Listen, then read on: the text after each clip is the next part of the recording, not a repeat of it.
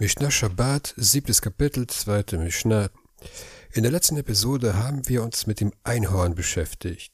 Wir sind dazu gekommen, weil alle Arbeiten, die am Shabbat verboten sind, vom Bau des Mischkans abgeleitet werden. Nach einer Meinung im Talmud hat Gott das Einhorn zur Zeit des Moschee erschaffen, damit die Israeliten es jagen und seine Haut für die Zeltdecke des Mischkans benutzen. Das ist eine merkwürdige Erklärung, aber sie erklärt, warum das Jagen am Shabbat verboten ist. Nach der Meinung anderer Rabbiner im Talmud sowie nach den ältesten Übersetzungen der Torah, der Septuaginta und dem Targum Onkelos, war das, was diejenigen als Einhorn bezeichnen, gar kein Tier, sondern nur eine Farbe. Wir haben gesehen, dass diese Erklärung im Kontext der Antike schlüssiger ist, doch damit stoßen wir auf ein Problem.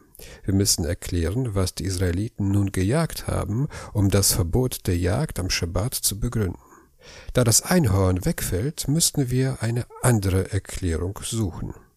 Die Mishnah erwähnt explizit die Hirschjagd, Hatzeit Zwi. Was hat es damit auf sich? Die Kommentatoren erklären es nicht oder sie beziehen es auf die Tachaschfälle, also auf die Einhornjagd. Das fand ich merkwürdig. Normalerweise sind die Kommentatoren bemüht, auf jedes Detail zu achten. Warum erklären sie nicht das Offensichtliche? Ich schaute in den modernen Mishnah-Kommentar namens Mishnat Eretz Israel von der Safrai-Familie. Seif Safrai schreibt dort, dass die Verwendung der Hirschhaut als Pergament zum Schreiben eine Rolle ver verbreitet war. Zuerst fand ich diese Erklärung sehr gut. Wenn wir uns die Gruppe der Arbeiten anschauen, in der wir uns befinden, läuft alles aufs Schreiben hinaus. Die nächsten sechs verbotenen Arbeiten, die die Mishnah auflistet, beschäftigen sich mit der Verarbeitung des Fells, worauf das Verbot des Schreibens folgt. Das heißt, die Jagd war dazu da, um die Haut des Tieres als Pergament zum Schreiben zu verwenden. Soweit, so gut. Aber mit der Behauptung, dass Hirschhaut verwendet wurde, damit hatte ich Schwierigkeiten. Warum sollte sich jemand die Mühe machen, Hirsche zu jagen, wenn vor seiner Tür Ziegen und Schafe grasen? Nicht nur ist deren Fell größer, es ist auch einfacher, an große Mengen ranzukommen. Für eine komplette Torah-Rolle braucht man die Haut von circa 70 Kälbern. Bei Hirschen bräuchte man etwas mehr. Und so mal 70 Hirsche zu fangen, ist sicher kein großer Spaß. Aber mal abgesehen von der Theorie, wo gibt es überhaupt Schriftrollen aus Hirschleder? In Qumran hatte man so um die tausend Manuskripte gefunden. War da eins aus Hirschleder dabei? Nee, kein einziges. Die meisten Rollen sind aus Schafs- und Ziegenleder. All das ließ mich an der Erklärung zweifeln, dass die Hirschjagd für die Herstellung von Pergament nötig war. Ich meine nicht, dass es keine Torarollen aus Hirschleder gibt. Es gibt einige aus Sieben, aber sie sind nicht älter als 200 Jahre. Mit modernen Schusswaffen ist es einfacher, Hirsche zu fangen, als in der Antike der Fall war. Die Tiere müssen ja nicht koscher geschächtet sein. Dann bin ich auf die folgende Stelle im Talmud gestoßen. Der Talmud erzählt über den Tanarabechir, wie er dazu beitrug, dass die Torah vom jüdischen Volk nicht vergessen werde.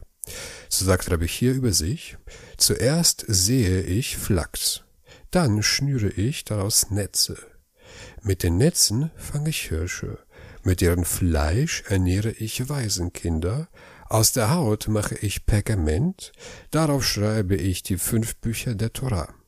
Dann gehe ich in eine Stadt, wo es keine Kinderlehrer gibt, und lehre die Kinder die fünf Bücher der Torah.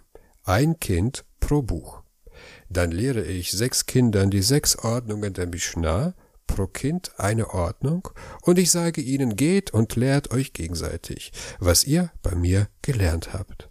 Darauf sagte Rabbi Yehuda Hanassi, wie groß sind die Taten von Rabbi Chia. Was sehen wir aus dieser Geschichte? Rabbi Chia fängt Hirsche und verarbeitet die Haut zu Pergament. Aber irgendwie war ich nicht überzeugt. Rebechia hätte Flachs kaufen können, statt es auszusehen. Genauso hätte er Netze kaufen können, statt sie selbst zu flechten. Rebechia wird hier als eine Art Selbstversorger dargestellt, und als Selbstversorger ist er angewiesen auf die Haut von wilden Tieren, weil Ziegen und Schafe meist domestiziert sind und einen Eigentümer haben. Hirsche dagegen sind freies Wild. Mit anderen Worten, Rabbi hier hat Hirschleder benutzt, weil er es musste, nicht weil er es wollte.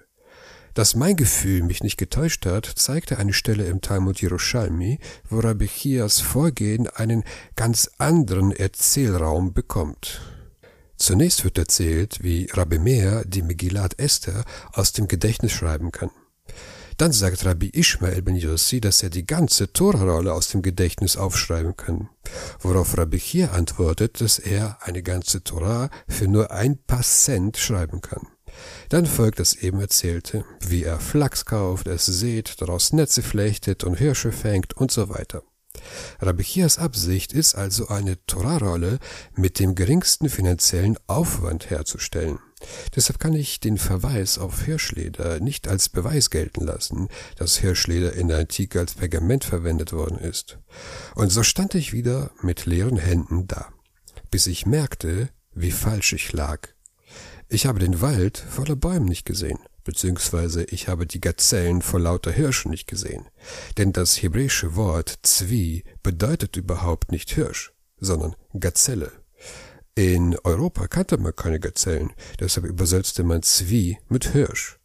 So sind auch jiddische Doppelnamen entstanden, wie Zwihirsch, und auch moderne Übersetzer wie Steinsalz übersetzen das Wort mit Hirsch, was nicht korrekt ist.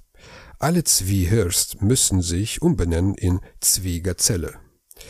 Nach dieser Erkenntnis habe ich alle meine Materialien nochmal überprüft und Folgendes gefunden. In Qumran gibt es keine Schriftrollen aus Hirschleder, aber es gibt Schriftrollen aus Gazellenleder. 2018 hat man in Galiläa ein Dorf ausgegraben, das sich auf die Herstellung von Pergament aus Gazellenfell spezialisiert hatte. Baruch Hashem, Jetzt haben wir materielle Beweise für die Verwendung von Gazellenleder. Damit sind wir einen großen Schritt weitergekommen. Zuletzt bleibt die Frage zu klären, warum jemand lieber Gazellen jagen geht, als es sich bequem zu machen und Kalbsleder zu benutzen. Dazu habe ich einen interessanten Artikel von Professor Meer Balelan gefunden. Witzigerweise heißt er nicht nur Balelan, er unterrichtet auch an der Bar Ilan Universität. Seiner Ansicht nach wurde Gazellenleder für wertvoller gehalten, weil es seltener war. Außerdem benötigt man viel mehr Leder als Kalbsleder, weil Gazellen doppelt so klein sind. Es soll auch weicher und schöner sein. Im Talmud Shabbat 133b steht, Verschönere dich vor ihm in Mitzvot. Auch wenn man die Mitzvah erfüllt, indem man sie einfach ausführt, ist es dennoch angemessen, die Mitzvah so schön wie möglich auszuführen. Mache vor ihm eine schöne Sukkah, einen schönen Lulav, einen schönen Schofar, schöne Zizit, schönes Pergament für die Torahrolle und schreibe darin mit schöner Tinte, mit einem schönen Federkiel von einem erfahrenen Schreiber und wickle die Schriftrolle in schönen Seidenstoff. Es ist eine Mitzvah, die Ausübung der Mitzvot zu verschönern und dafür Geld auszugeben und sie in Ehre und Stolz auszuführen. Eine Torah aus Gazellenleder ist sicher ein kostbares Luxusprodukt, teuer und selten, die perfekte Möglichkeit, seine Liebe für die Mitzvot auszudrücken. Nun spricht die gerade zitierte Talmudstelle von schönen Pergamenten, schöner Tinte und so weiter. Gazellenleder wird zwar nicht erwähnt, aber es wird an einer anderen Stelle erwähnt, in Masachet Sofrim, ein Werk aus der Zeit der Gaonim. Dort wird die genannte Talmudstelle zitiert mit dem Zusatz schönes Pergament und schöne Gazellenleder. Ich denke, wir haben eine Handvoll Beweise gesammelt für, für die Verwendung von Gazellenleder als Pergament. Jetzt verstehen wir, warum die Mishnah von der Jagd auf Gazellen spricht. Damit ist auch eine alternative Erklärung gefunden, warum die Jagd am Schabbat verboten ist. Wir können endlich Einhorn und Gazelle im Stall lassen und zu den Halachot übergehen. Das Jagdverbot der Torah beschränkt sich auf jene Tiere, Vögel oder Fische, die normalerweise zu einem bestimmten Zweck gefangen oder gejagt werden, sei es um ihr Fleisch zu essen, ihre Häute zu verwenden oder sich an ihrer Schönheit zu erfreuen, wie es bei Papageien der Fall ist. Im Gegensatz dazu verstößt jemand, der Arten fängt, die normalerweise nicht gejagt werden, wie Fliegen und andere Insekten, gegen das rabbinische Gesetz. Das Jagdverbot gilt nicht für zahme Tiere, die nicht von ihren Besitzern weglaufen, wie Kühe, Esel und Hunde. Da sie in jedem Fall bei ihren Besitzern bleiben, gibt es keinen Grund, sie einzufangen. Das Verbot der Torah bezieht sich auf das vollständige Einfangen eines Tieres, das heißt das Festhalten des Tieres in der Hand mit Seilen oder in einem Käfig, so dass man mit ihm machen kann, was man will. Ebenso verstößt derjenige, der ein Tier in einen Bereich treibt, der klein genug ist, dass er es mit einer einzigen Bewegung jagen und fangen kann, gegen das Gesetz der Torah. Wenn man dagegen ein Tier in ein großes Gebiet treibt, in dem man es immer noch jagen müsste, um es zu fangen, verstößt man nicht gegen das Torah-Gesetz, da das Tier nicht wirklich gefangen ist. Dies ist jedoch rabbinisch verboten, da das Tier nun leichter gefangen werden kann. Eine Mausefalle kann am Freitag aufgestellt werden, da am Schabbat keine Handlung vorgenommen wird. Es ist jedoch rabbinisch verboten, eine Falle am Schabbat aufzustellen.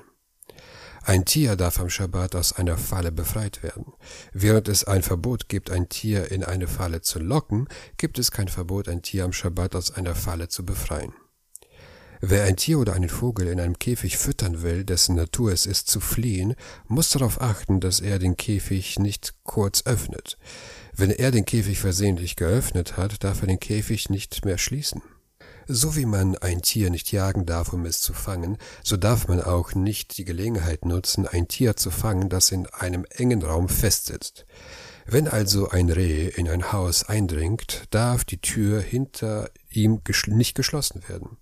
Wenn ein Vogel durch ein Fenster hereinfliegt, darf das Fenster hinter ihm nicht geschlossen werden. Möchte man die Tür oder das Fenster schließen, um sich vor Dieben oder der Kälte zu schützen, muss das Tier erst aus dem Haus gejagt werden. Wenn es den Hausmitgliedern schwerfällt, das Tier oder den Vogel zu verjagen, weil es sich versteckt, kann die Tür oder das Fenster notfalls geschlossen werden, denn die Person, die dies tut, will das Tier oder den Vogel nicht einfangen, sondern nur das Haus vor Dieben oder der Kälte schützen. Außerdem ist das Tier auch nach dem Schließen der Tür oder des Fensters nicht wirklich gefangen, denn es ist immer noch schwierig, es einzufangen. In ähnlicher Weise sollte jemand, der eine kleine Kiste mit Fliegen darin schließen will, diese zuerst verjagen, bevor er sie schließt. Wenn es schwierig ist, alle Fliegen zu verjagen, sollte man etwas zwischen dem Deckel und der Schachtel lassen, um eine Fluchtmöglichkeit für die Fliegen zu schaffen. Falls erforderlich, kann die Schachtel geschlossen werden, obwohl eine Fliege darin gefangen ist, da es nicht darum geht, die Fliege zu fangen, sondern nur darum, die Schachtel zu schließen. Außerdem ist die Fliege nicht wirklich gefangen. Selbst wenn er sie fangen will, kann sie beim Öffnen der Schachtel sehr wohl entkommen. Damit ist die Jagd abgeschlossen. Als nächstes folgt das Abziehen der Haut zur Herstellung des Pergaments. Bis dahin.